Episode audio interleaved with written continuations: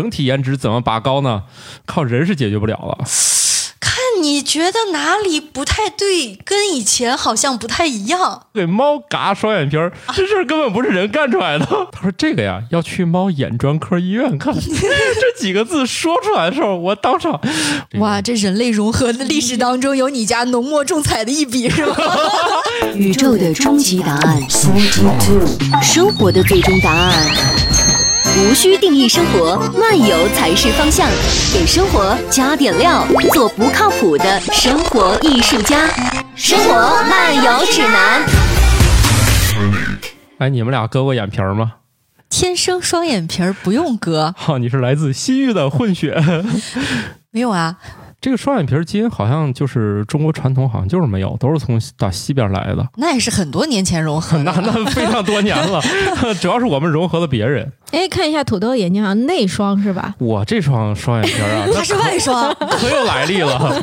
以前我小的时候是单眼皮儿，搓，一直搓是吧？然后长大了吃胖了撑开了是吧？你们对双眼皮儿有什么特殊的爱好吗？我们是不会在意说我们是个傻眼皮儿。确实，你这颜值也无所谓了。这就无所谓嘛。然后有没有我锦上添花的有没有在乎这个事儿，我也不知道这眼片儿分单双。小时候嘛，谁在乎这个事儿啊？可能你们在乎啊，一单一双，果然现在看上去你们是从小就知道双眼皮儿好看，对吧？嗯，哦，我我我们这个糙糙小爷们儿是不知道这个双眼皮儿单眼皮儿的区别是啥啊！一秃小子哪会在乎这个事儿？直到有一天我妈说：“哎，你现在是个单眼皮儿。”我也不知道啥意思啊。嗯我小时候默认以为是女生是双眼皮，男生是单眼皮，哦因为我哥哥是单眼皮儿。男生现在回想起来，你从小的那个同学，男同学，好像没有注意过他们是双眼皮这件事儿。还真的没有咱是不是要在意从这个过。孟德尔的豌豆开始说起？好，大家正在收听节目是《生活漫游指南》啊，我是半只土豆。我是巧克力爱巧克力，我是感冒，今天呢，我们话题一转，我们聊的是给猫 转的也太快了。对我们聊一聊给猫割眼袋是什么体验。啊就是位置也挪了，对吧？不在上边，在下边儿。对，然后然后咔嚓，我们还双回来我们人类的眼皮儿。这呃这个专业主持人表示，这 个有有这样聊哎，我也不知道，像像男男的，是不是其实应该对自己眼睛是单或者是双眼皮这件事，应该不是特别在意，是吧？？而且曾经还有一段时学我怎么会间，在意这事儿？不是不是，我现在没说小学，我就说包括男性成年男性。你看以前还有一段时间，就是那个韩剧嗯特别流行的时候，曾经还还有一段时间的风潮是单眼皮男生很受欢迎，吧？对对对，有感觉那双眼皮儿长得有个性，不是我有认识的找的回去吗？不是，就是双有认识的眼皮本身的男颜值生可能就高一些，但是那段时间单眼皮的大家也觉得好看了哦，啊。那我这个就合适，我一单一双。对，喜欢双的看这边，喜欢单的看那边那你出门还得戴半拉面具，那就有点戏剧效果了。哎，我有个男的同学，高三毕业以后，嗯，他去割了双眼皮儿。然后我们所有知道这件事儿的人，不管男的女的，全都。觉得这件事儿很很很不可思议，为什么会做出这个举动？突然想起来？，就是我有一个同学，他也是割过双眼皮儿的，男的但对男生，哦，但是他割双眼皮儿呢，倒不是说为了割双眼皮儿，而是他哦眼部好像有一个地方怎么着，就是好像要提一下，医生顺手给他拉的。啊，是可以啊。他们不是做那个近视眼手术也可以顺带看眼角吗？然后，所以当时他做完手术回来以后，我们说，看你觉得哪里不太对，跟以前好像不太一样。哎，你的眼皮儿为什么撑开了？撑开了这个词，那 怎么是撑开了？这个双眼皮儿不是打褶吗没？有没有，他做了双眼皮儿之后，你会感觉眼睛有变大一点点，哦，就是不一样了。哦。我我是有一个女同学，她平时我看她觉得是单眼皮，然后她有时候搓两下就变双的了，就是这样。那我还有一个女同学，她本身是双眼皮儿，挺好看的，但是她一哭完，第二天会变成三眼皮儿。这不算啥，我有个同学，那个眼皮儿里面好多好多褶儿，好多层一翻开一看，这千层，眼皮儿真有千层的。不是为为什么突然提到这个，就感觉散值已经拉满了那种？这个内卷到，反正我确实有个同学是千层眼皮儿，就就是一层一层一层一层一层的。然后是时候揭发一下我的这个双眼皮怎么来了。嗯我并不是说先割一个看看，而是我妈小时候就跟我说，她说她年轻时候也单眼皮儿，后来长着长着变双了。说以后我长大有可能也行。嗯，哦，遗传还有这么解释的？但是你你妈妈是不是两只都双了？是的，你就你年纪还没到，呃，我跟你说，我这个是怎么来的吧？一直都是单眼皮儿。呃，众所周知，我学习也不好，就是呃，也不是很疲惫嘛。然后后来就上了班之后，成为了一个编辑。编辑是一个白天摸鱼啊，不对，那个哎，不白天小心说出真话来了。就是白天啊，这个搜索选题，然后晚上进行写稿，所以这个行业就是这样的。所以这个摸鱼呢，领导看见也不会特别的说啊，毕竟白天确实写不出来啥，都是靠晚上摸鱼啊，不是白天摸鱼，晚上写，白天晚上都在摸鱼，都在摸鱼。不小心说真话了。对，就是摸鱼吧，摸的特别辛苦，然后呢，一摸摸到后半夜，然后慢慢这个眼皮儿就越来越睁不开了，嗯然后就耷拉下来了。嗯，拉下来之后就强行他得回去啊，这要不这这这，你白天摸鱼就算了，你闭上眼睛是啥意思？就努力的睁开眼，然后他就哦，我知道了，用牙签撑的。你这个过程就属于白天的时候在耷拉，对 然后晚上的时候睁开，然后就打褶了。对，白天是强行的睁着。对你摸鱼就算了，你不能闭着眼摸。那为啥只有一只呢？就对，对曾经其实一度是两个，都是这效果，嗯就是曾经是两个双眼皮儿。就后来有一只不知道咋了，它 有一只没摸，有一只或者有一只一直摸。对，反正有一只，后来就想明白了，它又反弹又回去了。反正我这个眼皮儿就谜一样的单和双，就跟现形差不多。反正，他们有时候平时两只会交换一下吗？嗯，你问这个太仔细了，它换没换我没注意过，就哎，你现在知道你哪只双哪我不知只单吗？道啊。今天你两只都挺双的，啊对，最近我老是一两点才睡觉。他那个左边那个双的厉害一点儿，对我这个眼睛，如果一单一双，证明我最近工作量不太饱和；哦如果两个都双，就证明最近熬夜比较厉害。但工作量饱和不饱和这个事儿说不来，反正就是对，熬夜不知道干嘛嘛，对吧？对熬夜不知道干嘛呢，反正熬夜摸鱼。鱼，不是，主要我这工作咋，了？你们家是开了个鱼塘子呀？主要是主要是我这工作也没人管，所以我摸不摸也没人知道。总之就是睡得比较晚，一两点才睡，所以就 就说两个都双，就证明最近摸鱼摸的比较狠。呃，所以就是我们家是有一个微妙的平衡，一个人在双眼皮上这件事省钱了，另外一个人可能就在双眼皮这个事儿上就破财了。那是人吗？不是人，不是人呐这事儿根本不是人干出来的。然后但是家庭成员，就终于要到今天的主题了，是吗？对，昨天还跟我们的客户还聊这个事儿，想问我这个做播客有什么秘诀。我说你可以标题党，就是一定要标题党，你可千万别真聊这个事儿 啊！你说这个今天咱聊一下 C 加加的这个发展史啊，这个薛定谔的猫到底是怎么回事？哎，快逼近主题了，我已经开始有猫了、啊。猫了，对我说，你看，我就给他举个例子，我说你要聊科学史也行，但是你非要说薛定谔这猫是咋回事儿，前因后果的这个这个到底说是啥定律啊？这个没等你聊完，大家就已经搓走了。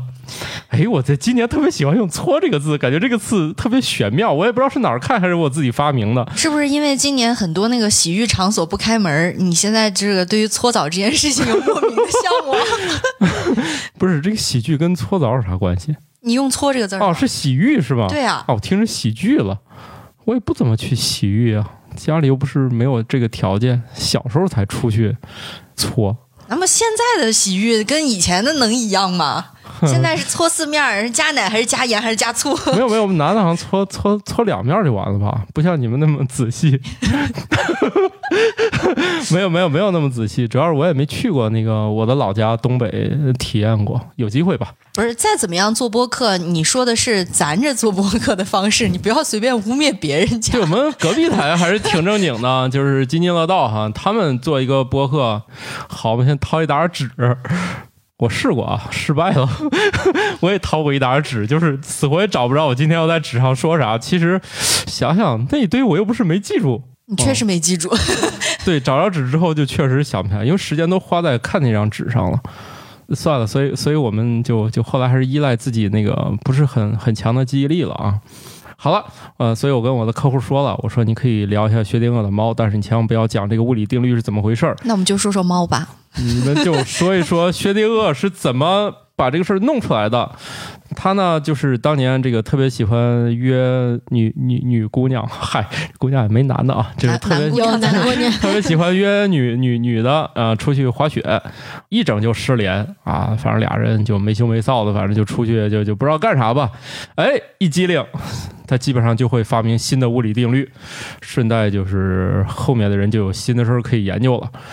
第一步研究的说的对不对？哼 第二步还能整出点什么新花样？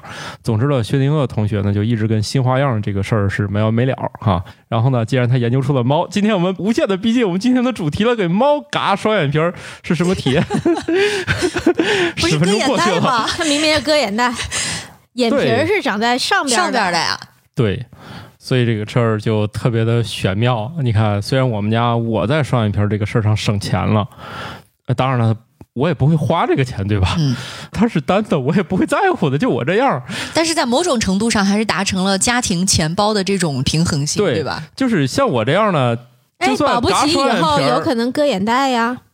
嗨，呃，不是，我也不会在乎的。关键是我，我就算是割完双眼皮儿，对于我这个面相来说也没有特别好的提升，我不会花这笔冤枉钱的。我是一个割双眼皮就能解决问题的人吗？那这点钱是不够的。对，所以我把钱用来捯饬下一代了。比如我们俩一块儿剪头，给他剪个贵的，我剪个便宜的，心酸老父亲的发言，都是这样的。我认识的老父亲都是这样，就是那种肯带孩子出去特别贵的地方剪头的。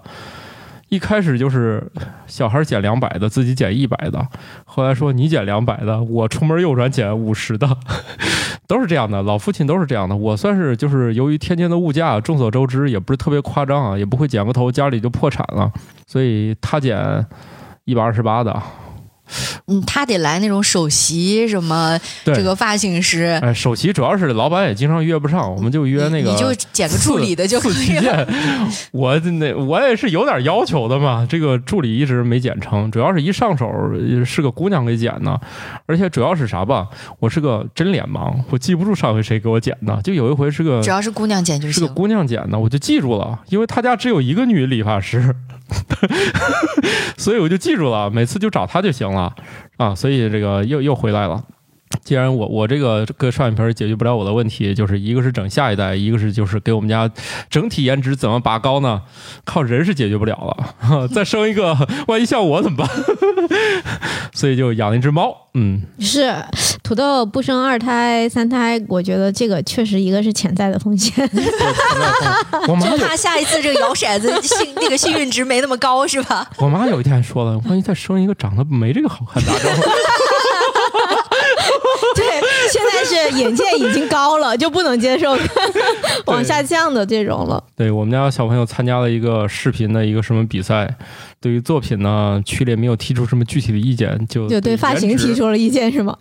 呃，发型也没提，毕竟对录那视频的时候就是没理发嘛，但是遮盖不住。哎，说这个小孩长得是真好看，倒没说这个这个就是这个设计啊，这个片儿啊，这这稿子谁写的呀？哎，没提，哎，这都是我干的，他一样没提啊。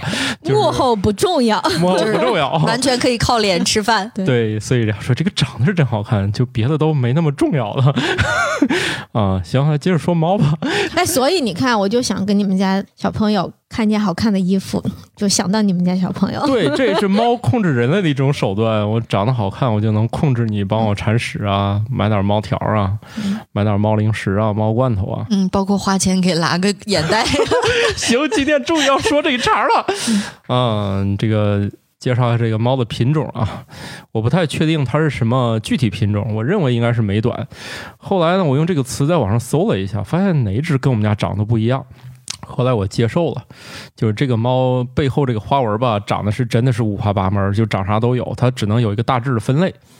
然而呢，如果你关注一个叫“玉米实验室”的公众号呢，你还会发现还曾经写过猫和狗的这个花色是怎么来的，嗯，很复杂，我就不在这赘述了，因为我也记不住了，又要从孟德尔的豌豆开始讲起了。但是没有没有，比哎，那个好像不是豌豆，是荷兰豆。啊，也挺好吃的。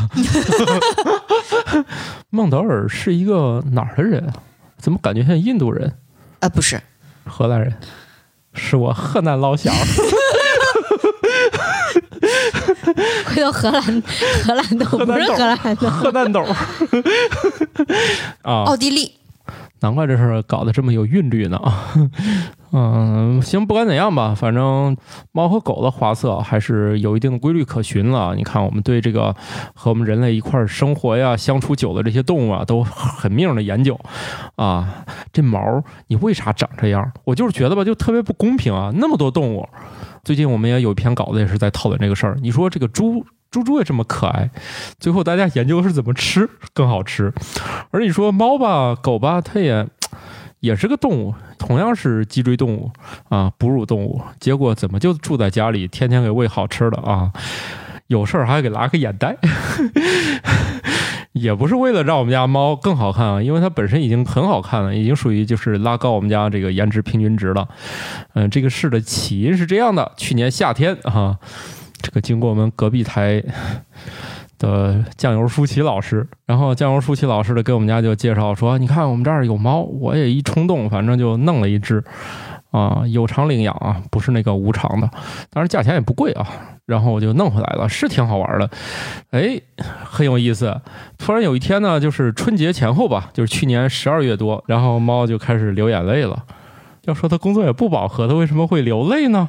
这件事情我也百思不得其解，就抱到宠物医院给大夫看了一眼，大夫看了说，我这儿看不了，点药吧，一开始不是对我这儿看不滴了你出门左转，你买一瓶人用的眼药水，你先给他滴滴看看吧，就滴呗，这不是一个这么便宜又好用的解决方案，才十几块钱就搞定了，挂号费二十，眼 药水十几，然后就回去开始滴。这已经滴了好久了吧？都滴到一月份，都开始过完年了。后来从不知道谁拐弯抹角又介绍个眼药水，又开始滴，两个一块滴，发现好像有点好转。好转着好转着，另外一只眼也开始流眼泪了，说：“我的天哪，这可咋整啊？”过完年之后呢，就换了一家那个正经宠物医院啊，我才知道这玩意儿分能打疫苗的宠物医院和真能看病的宠物医院，他们都叫宠物医院啊。一种它主要只能打疫苗，就是像诊所和综合性医院的那种区别呗。对你打个疫苗去社区服卫生服务中心就可以了。打疫苗的一般就是这种，你说他能不能也能？人家毕竟也接受过那么多年的这个系统训练啊，就是看个基本毛病还有。他一看这眼睛啊，说了几个字儿，缓缓的吐出来，我当场就差点崩溃了。他说这个呀，要去猫眼专科医院看。这几个字说出来的时候，我当场我都傻，我都愣住了。专门的眼科医院，我在想，这虫就这么大点儿，而且呢，你们还受过这么多年训练，这眼睛流眼泪你还看不了。这个我说我们人类还有全科大夫呢，他大概这毛病看看也知道是咋回事儿是吧？他竟然来句看不了，妈呀，原来他接受的是注射训练吧？主要是打疫苗熟练。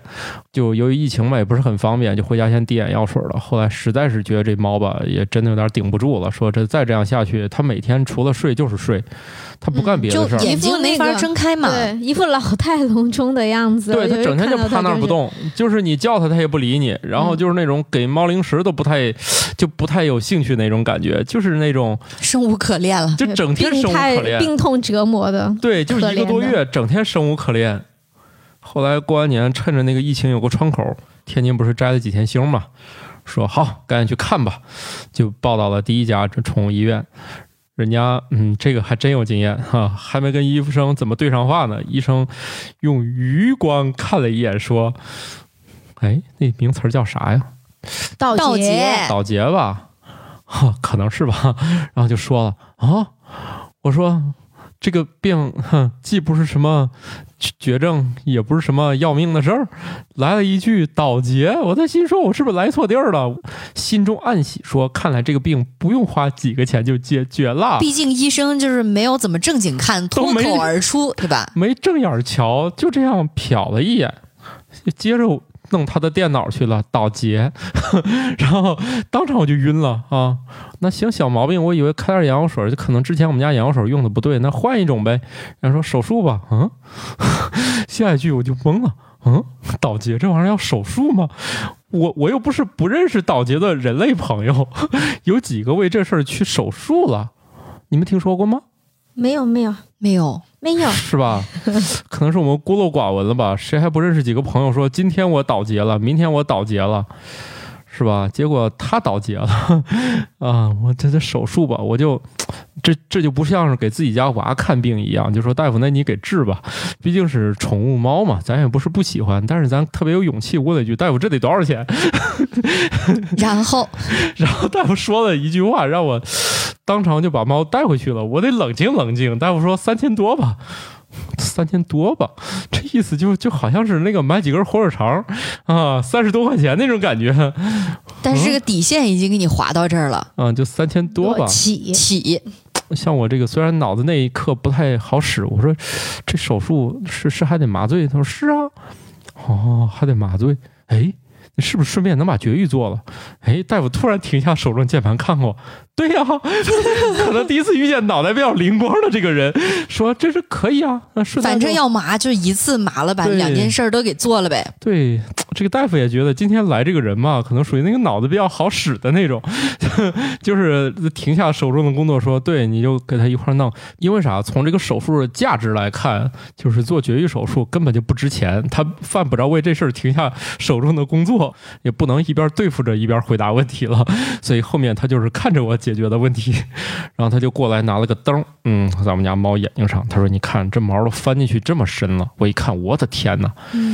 就相当于它猫外面不像咱是光溜溜的，是吧？它眼睛外面那一圈可都是毛啊，就卷进去了好多，往外翻了好多肉出来，就一大堆毛都卷里面了。我说我的天哪，这要我我也一天茶饭不思了。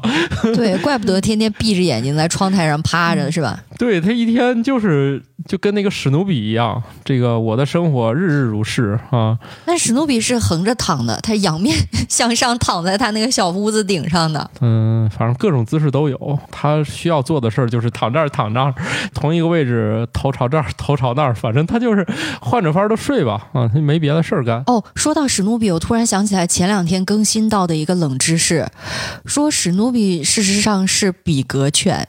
是不是突然觉得那个形象很撕裂？那么聪明聪慧的史努比，然后竟然是摧毁能力非常之强的比格犬。嗯，比格犬也拆家嘛，主要这个犬好像不常见啊，咱这儿。嗯，你可以去找一个叫什么比格犬受害联盟，看看大家的反馈。这个是这样啊，养宠物前，我我劝大家这个先做一些功课啊。虽然我们家猫是我一冲动就领回家的，但是事实上我在很小的时候，我小学的时候，我们家有养猫的历史，就是我对猫还是有一定认知的。就是别人家在我们家寄养过一个月、两个月的猫，就是我对这个动物还是大概了解的啊。就是我首先知道一件事儿，就这个玩意儿啊，它只需要住在家里，不需要带它出门儿。况且他也不想出门儿，带它出门儿它也不一定高兴啊。你别看他每天你一开门特别慌张想往外跑，其实他一点儿都不想走。但这还是跟城市环境和那种就是所谓散养的猫还是不太一样。因为我小的时候，呃，老家在农村，是他们有那个养猫的习惯，因为那种嗯猫养来是用来抓老鼠的。嗯，那个猫呢就不会说随时随地关在家里面，它就是屋前房后自己乱窜的跳的。你白天有的时候很少能够见到它的身影，因为它就溜达出去了。嗯，那种猫真的是。嗯，时时刻刻都在什么屋檐上啊、房顶上啊，就是窜到那个树丛里面啊。它的那种环境就是有点半野生的状态，就跟城市家养还是不一样。嗯，一句话就能判断他是白天出去玩儿还是夜里出去玩儿。你也不知道，反正它哦经常不在家。那他还知道自己有个家啊？有，它对，他知道他回来还要蹭饭的。嗯，哦，嗯，这个之前我看了一个研究啊，有人呃把猫的这个食谱了解了一下，就是那种你你说的这种，在国外有很多家庭里的猫都是这样，它也出去浪，它也回来住。其实你把这样的猫抓回去一研究。呃，发现它肚子里绝大多数都是家里的猫粮，它对外面那个动物其实不是很感兴趣，但是它停不下来捕猎嗯、就是它会杀戮用来玩儿，玩儿，嗯，不是就是它真吃。它不能停，它肯定知道家里那个好吃，就外面那个可能也不是那么对味儿的，毕竟人类总知道这个怎么能让它吃的最开心啊，所以它出去捕猎是一种天生的。另外，这里又有个冷知识啊，可以看一下这个猫的瞳孔是竖着的。它放大以后，你会发现它漂亮的那个宝石环儿，对吧？中间是圆圆的眼睛，外面一个环儿，特别漂亮啊！你看这种照片，一般这个猫的照片是晚上或者光线不好的地方拍的。其实，在白天的时候，你会发现它眼睛是竖着长的瞳孔。瞳孔一旦是竖着的，这种动物一般是伏击型的，就是它会藏身于某处，然后突然冲出去把它的猎物给抓住。我之前有一个逗猫的小诀窍，就是那种相对来说比较活泼的猫，我会怎么逗呢？一般人就是把它抱过来、抓过来，然后一顿搓，对吧？一顿撸。然后我是会，比如说用我的手手指乱动，先动一会儿，我再停，再动一会儿，再停。这个猫多半就会被我引过来。哦它看到一个活动的东西，当你停止的时候，哦，它就觉得它那个伏击的时机、出击的时候到了，它就会扑过来。哦哎呀，你看，我们这个节目终于有了一些实用性的功能了。就撸猫小技巧。对你不用过去找它，对嗯你可以让它自己过来，是吧？所以你看啊，就是猫是长得好看，所以避免的像猪猪一样，这个虽然可爱又被吃啊，主要是毛太多啊。你不要被它这个外表骗了啊，它的远房亲戚叫老虎，你 你就知道这玩意儿也也没有太远，感觉没有太远，它俩就差在体型上。其实从那个杀戮能力来说，呃，猫也是特别厉害的。你像之前我八百年前做那个科学脱口秀的时候，我们曾经找过那个就是动物园里的人。就其实猫对于动物园里那些鸟类啥的就特别的崩溃，就是它会有一切办法去抓住这些动物来吃。就一旦这个猫没有说自己这个有个家哈，把猫粮吃够以后，啊，当然了，这你看我刚才说的，吃够以后它也出去对它猎杀嘛。对，所以它这个猫这个东西就是它伏击的本领特别强，就一般动物根本搞不过它。所以你别看它在家里待着，为什么猫可以在家里无所事事事的躺着？这个所有伏击类的动物都有一个特点，它喜欢保存自己的那个就是能量体力体力，它没啥事儿，不会像狗一样这个。不不动两下他难受，他可以不动，哎，那我也可以不动，但是我没有腹肌。主要是你没有腹肌。谐音梗是不是要扣钱来着？咱这儿有钱吗？没也也没有也没有，这这个主要是没有腹肌的这个需求。你像你这个划船机都卖了的人，你也没有腹肌，所以不是，我是在想，我是在想，我也不动，好像也没有储存什么能量，你储存了，你还是储存了啊？也饿。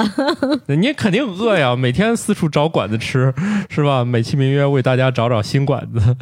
对，这个任务还是很艰巨的。你你真的是打算要喝风续命吗？这个这也是感冒老师为我们大家的幸福付出了自己身体健康的代价啊！看到一个数据啊，你看我作为这个编辑，我不是每本书都看过啊。我们公司出的书叫《当小骨儿遇到科学》，里面就提到了一个数据，根据世界动物保护协会的统计，全世界大概有五亿只流浪猫，即使它们每只每年只捕杀一只小鸟，一年下来就有五亿只小鸟死于它们的口下了，而且繁殖能力超强，母猫每年能生三胎，每胎三到五只。啊，就算它的那个幼猫存活率不是特别高，但是呃，这个增长速度也特别快啊。所以说，你看我们家这个猫生病之后，我肯定想的是怎么全力救治啊，嗯，不能想着这个一扔了之是吧？我看它不好了就怎么着，那也不行，是吧？回来的路上，我们家这个小朋友问呢，他说这个手术费多少钱啊？又戳一刀啊！我说，我说呢，这个第一家诊所跟我说三千多的时候，回家做心理建设了。后来听说一家就是专门的眼专科医院，我就去那儿了，嗯豁出猫去了。眼眼专科医院，呃，服务呃各方面都特别好，人家这个看了一眼，表示很关切啊，跟第一家那种眼皮没抬，手还在键盘上不太一样。其实离五米远我就知道这个只猫的眼睛已经是啥毛病了，但是还是过来看了一会儿才说。就是要给你这种绝佳的用户体验。对，然后人家把猫抱在自己的办公桌上，就看了一眼，说：“哦，好的，来，我给你找几张照片看看啊，就是先跟你同情你一下，就是这个毛病啊，不是你家猫猫才有的啊，这是一个通病。来，先给你看几组照片啊，你看这些全是这些猫，一看全是美短。”嗯，它们的眼睛都卷里面了，你看全内卷，原来内卷是这么用？内卷，对，这这这不算谐音梗啊，它就是内卷是吧？倒睫我觉得已经不足以形容这个病症了，咱的倒睫只是几根这个眼底下的睫毛进去了，揉一揉。这虽然没缓解吧，但是也还行。但是你看这堆猫的那个，它进去的不一定是睫毛，是吧？对，进去的进去。真的是内卷，把毛全卷卷进去了。我一看，我的天哪，这些猫一只比一只惨。他说：“你这只猫呢，一看时间也比较长啦。”我说：“对，你要再晚一些呢，来你就看这一张。你看，还对我的工作进行了一番称赞，就是、嗯其实来的还不算晚。对，嗯救助及时，就救助还算及时，但是呢，这个里面手术当中，我们也要对他的眼角膜进行一些处理啊，毕竟已经磨损了。但是呢，你看看这个磨损成这样了，一看特别吓人，就是让我知道了有病还是要早点看的原因，就是肯定越晚看越贵嘛。就是他那个眼睛已经看不到那个里面的世界，就是跟白颜色的一样，就是磨损的已经这只猫，我估计世界就是朦胧的，它睁开眼睛也看不见，这整个角膜都磨成浑浊的了。就是毛玻璃了，已经是。对，他说这个就要对角膜先处理，我感觉就是要么烧掉一层，是吧？类似于那个近视手术一样，先烧掉一层，烧光溜儿给外面，对吧？先给外面烧光溜儿了，然后才能接着看嘛，要不外面都磨毛了呀。嗯，对吧？那毛玻璃，然后用不成了。他说这个像这种就比较麻烦了啊，还要处理角膜。你家这个呢，大概弄一下就行了，就只要处理那个倒结的问题就可以了。眼角膜大概弄一弄就差不多了。哎，想想也挺难受的。你想那个毛卷进去，就类似于一个毛刷子，对吧？即便那个猫毛挺软和的，但是你想一个毛刷子天天刷你眼睛，对，肯定不爽。你有个倒结，你还不爽，所以那个猫经常揉眼睛。呃当然，这揉眼睛不像咱啊，在眼窝里一通揉，爪子是在那眼睛上来回蹭。有时候大半夜就突然自己莫名嗷一嗓子在那儿揉眼睛，反正确实不痛快。嗯，但是疫情原因，我也没法抱它去了。然后后来又等了一个时间窗口，那不是就到了这家体验特别好的，又在鼓励又在称赞的这种，嗯，所以就是不小心，就是他也说三千多，我觉得也那既然收费一样，就在这儿做吧。后来他没说我们这儿可以住院，我们提供后续的这个服务啊。然后说。行啊，那那就就这样吧，因为他是预约的时间，就是去了之后他时间是有的。他说，但是这会儿我给你做不了，因为十一点约了还有一家，等那个看完一点多我就可以开始这个手术。然后就打电话给楼上说准备一下手术室啊，我们一会儿要弄这个，然后就出去就交费，我就可以走了，就这么简单。然后，嗯，他说反正也给我看了那堆猫后续的照片，说你看做完之后呢，就基本上都是恢复如初了啊，都是特别好看。然后他也给我讲了一大堆术前术后的一堆知识啊，嗯，当然我也肯定记不住了，但是有一点就是他一看呢，像我这样的人，这个好奇心比较强，他也给我解释了，像这样的问题呢，他在文献中查到，的确有一种可能叫做复发，但是呢，由于他呢是一个眼专科医院，经手的猫已经无数了，但是他没有见过一例复发的。但是严谨起见，还是要在那个手术通知书上告诉你说有可能，对吧？他说呢，由于这件事儿比较罕见，只在文献中见过复发。当然，我觉得确实他是不是也在表扬自己医术比较高明？反正他经手的没有没有复发过。嗯，他说你就大概就这情况，然后那只猫反正他也不知道咋回事儿吧，啊，就就就，你要不你在这儿跟他坐会儿吧，要不猫自己待着也挺无聊的。嗯，对，让他看清是谁让他给做了节育手术的。不是的，猫猫一定不会恨我的，因为猫一定你你假装哭了？吗？不是，不要去，我舍不得。不是，现在这个猫呢，我觉得应该是处于那种又爱又恨的状态。猫对吧？爱的地方在于让它重见，治好了对，重见光明了，对吧？然后也不眼不至于天天揉眼了是吧？对，但是你让人胯下一痛，嗯，这个问题吧，我觉得要是这只猫不是那么聪明，它会不会认为这是解决眼睛问题的一个必要途径呢？它会不会觉得我是彻底治疗了它？呃，对我是我是觉得啊猫肯定不会就这个事儿恨我，因为它可能觉得还是我去治愈了它。嗯，反正那大夫说，嗨，那绝育手术没多少钱，他说加二百块钱就完事儿了。他说你这个由于反正顺带做的，就意思是有个套餐。啊，心说还有别的猫也是做别的手术，顺带嘎这个。他说反正你麻醉啥都算在另一个手术里了嗯，啊。他说那个也快啊，两下就弄完了。毕竟很多诊所也是给流浪猫也可以做免费做绝育的嘛，就是所以大部分都是拆弹专家。对，都是拆弹专家啊，当然母猫也可以做啊，都是公母都可以做啊。然后就就就那那就给他呗，给他说，由于那个手术，嗯他得先给那狗看病，所以你要不再做一会儿吧。于是你就陪着你们，我就只好我一想，那也是啊，那猫自己待着没事干，人家大夫说的也对，我哎呀，这摸鱼反正都摸一上午了，也不差这一个小时了，那那弄吧，就坐那儿。那猫吧，反正每天都生无可恋，也无所谓了，就躺那儿呗。就捋那个毛，捋了一会儿，这猫竟然开始呼噜呼噜呼噜，开始高兴起来了。可能这么多天也没人这么坐着陪它撸。那个猫，哎，反正那天不知道咋了，可诊所里突然一会儿高兴的从笼子里出来了，还看了看四周，不熟悉又退回去了。反正哎也挺神奇的。到点儿了就给它了，主要他还是年纪小，不知道这个周围环伺着什么样的危险。对，比如接下来他的脸和他的某一处啊 将挨刀这件事情，他还没有深切的认知。对，对，胯下一紧，哈哈，反正就是啊，就就完事儿了，我就回来呗。那大夫说，我要是微信不联系你，就说明你们家猫没事儿。啊，那说那个他就说那你住院吧，我说那行啊，那住院，我说他。正好啊，上下一块儿给药，哈，也不用我弄，那回家伺候了，反正就七天之后，他就让我过去领，嗯，重点是加了这个住院，住了多长时间住院？你又加了多少钱？最后反正算下来五千多块钱，然后我是觉得吧，这个就是我想不开，哎，也不能说想不开，就是我一高兴去拉双眼皮儿，可能也不要五千多吧，哎，还真不知道现在拉双眼皮儿大概需要多少钱。甚至这个手术，我觉得都是个门诊手术，我也不用住个院吧。对吧？最多加个核酸检测费，猫就是省了一个核酸检测费用，还加了个麻醉呢。反正就是算下来五千多，而且我去领他出院的时候说眼药水用完了啊，加两瓶眼药水。我能理解的眼药水就一二十块钱，我买过最贵的是德国进口的玻璃酸钠，好像也就八十一百，就最贵最顶级的。你看那个药瓶，简直精致的跟工艺品一样的眼药水瓶，摁一下就出那么一滴，保证你不会滴多也不会滴少的，就精致到这个程度，一百块钱一瓶。你知道猫两瓶眼药水多少钱吗？一瓶八十，一瓶一百三。让我补交一下那个，让我补交一下眼药水钱，然后我又刷新了认知，原来他两瓶眼药水钱。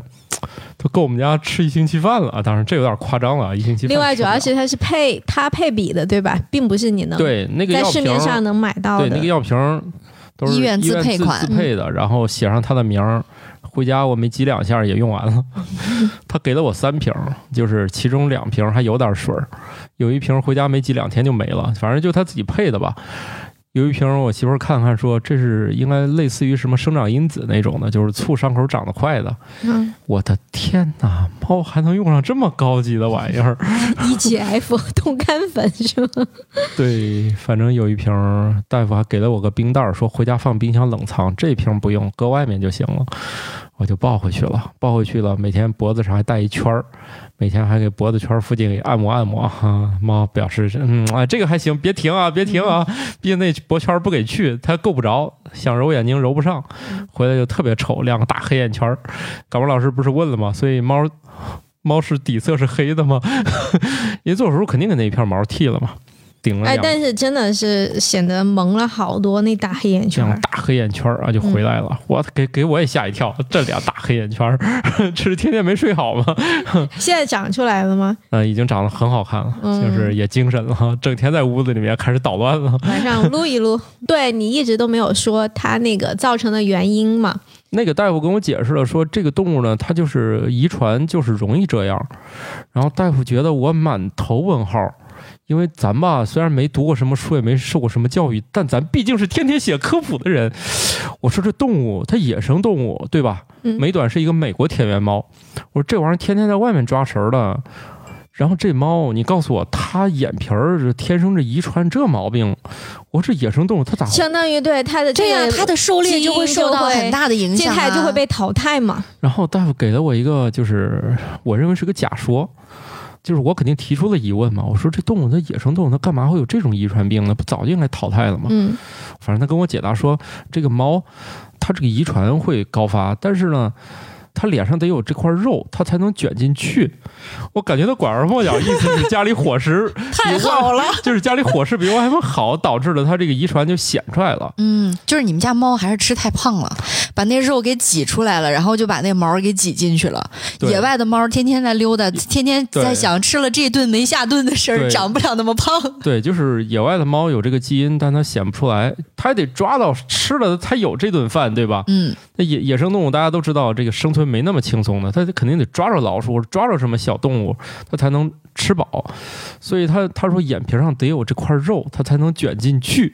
你看人家解释的已经很学术了，就是就差脱口而出，他就是在家吃吃睡睡，脸上肉太多了，吃了满脸横肉。对，就是满脸横肉导致的这个事儿。所以，呃，为啥这东西家里宠物高发？我认为这个动物它就是宠物才会高发，它在外面它没法高发，要么就早点就殒命了。嗯，嗯，然后呢，家里宠物的话，又会去医院做这个相关的那个治疗，然后它还是这个基因还是会一直传下，去。这个基因啊看来就不可能消灭了，因为因为野外它消灭不了。嗯，然后野外一直存在，但是对它的生存，因为它又没有显现，对它的生存是不没有构成威影响胁的。不威胁它自己，在家呢，反正就算病发了，满脸横肉了，也可以去医院拉这个 手哦不割眼袋。对对，所以就是我我觉得是这个，主要是原因是这个吧，我猜的啊，大夫没明说，但我已经，毕竟咱也是这个天天写科普的，我大概已经明白大夫想说啥了，所以就是这个原因，还是家里吃太好了，所以他这这个症状吧，在家里应该预防不了，因为你也没办法让你家猫天天活动啊。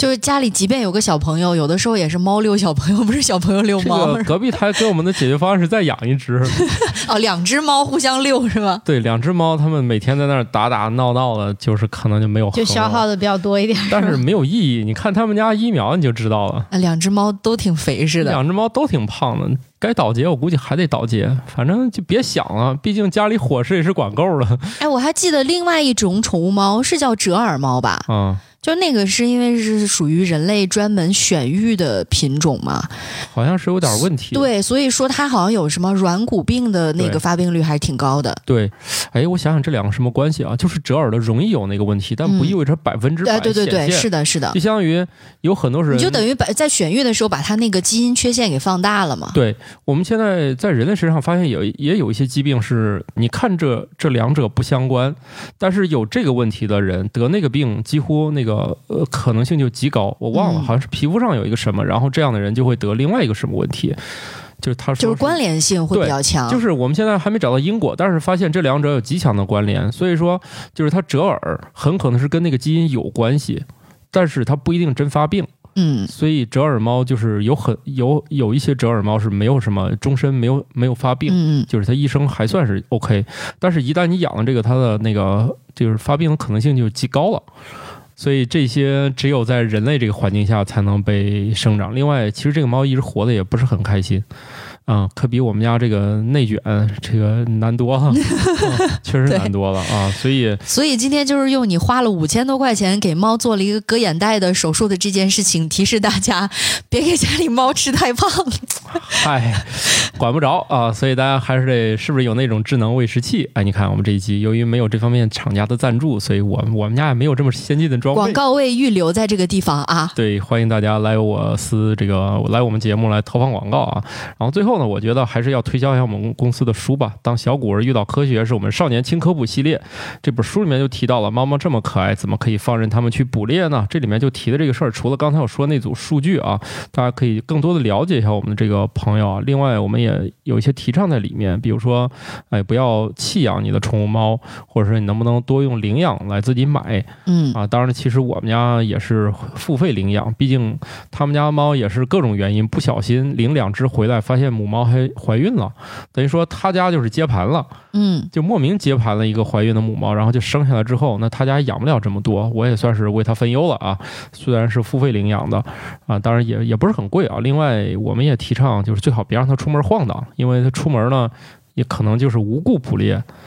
然后，由于我刚才给大家讲的这个原因，它出去捕猎也不代表它在家就少吃了，不省你家猫粮。对，我看你出去就是加餐叫对，这个书叫《当小古文遇到科学》，那那跟猫相关的小古文是什么？就是这一篇哦，啊所以我我我来读一下，这话都递到这份儿上了，还没有觉出来呀对，？我来读一下，这里面是有一篇小古文的。这个古文呢，由于我众所周知，我的语文能力也不是很强，我来给大家示范一下错误阅读啊。这这个叫什么？猫捕鱼是吧？我来给大家朗诵一下啊。这个缸中有金鱼，这是朗诵吗。这个缸中有金鱼，一猫伏缸上。算了吧，算了算了吧，听不懂，听不懂，听不懂。来来来，专业的读一下，来来专业的来读一下。哎，需要吗？啊，需要需要需要，专业来读一下。就是毕竟我们也是这个大家双减以后啊，这个还是适合就是我们听听古人。是怎么观察猫捕猎的哈。所以你看，猫跟我们的古人也这个关系也是特别好啊，嗯都有关于他们的古文了啊，来读一下。缸中有金鱼，一猫伏缸上，欲捕食之，失足坠水中，即跃起，全身皆湿。啊，这是八个的，不算日常是吧？是总有当龟在啊，对，的时候。就是人家 人家古代的猫是去捞金鱼，八个是在家捞乌龟。对，但是后来就把龟给送到爷爷奶奶家了，就就不准他捞了，要不天天有一天他就是把盆儿给弄翻了，龟都找不着了。跟这里面你看说的多好，失足坠啊，水中。对我有朋友，他们家养了好多年的锦鲤，被那猫给薅出来弄死了，真的就是你一但是它也方面又会。吃，对吧？对你一方面就很就气的要死它吃饱了，它就是就是对这个猫的行为，啊因为那个锦鲤也很贵，然后也很多年了嘛，啊就是都就很好的品种，所以能怎么办？是锦那 没有鲤几办法千上万的锦鲤，嗯心痛，但是又没法打它了。